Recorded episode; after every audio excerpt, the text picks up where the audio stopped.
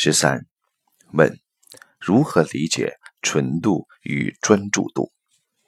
答：纯度实际是指波的纯洁性、单一性，就像是单色光，比如激光。首先前提它是单色光，都是一波长，这就是它的纯度。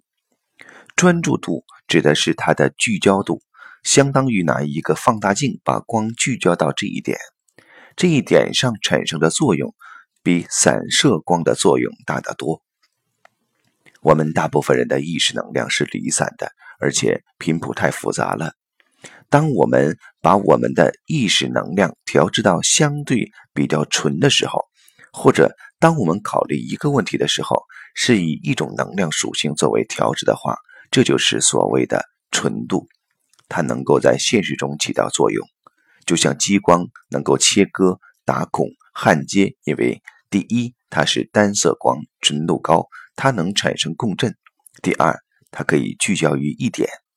激光把能量整个集中在很小的一点上，这就是所谓的专注度。激光的属性正好可以解释纯度和专注度这两方面确实不一样。近代科学也在不断的研究。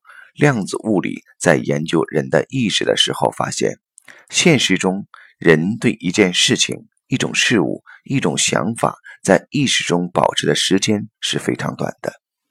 如果能够把一种意识持续保持的话，那这种意识在现实中呈现的概率会急剧提升。这就是秘密里面说到的吸引力法则的关键。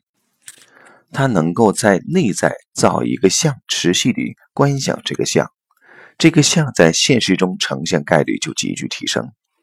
我们把它称之为 energy design 能量设计，也就是在源代码、源程序空间去设计在现实中要呈现的像，把它投影出来。这就是秘密里讲到的所谓的吸引力法则。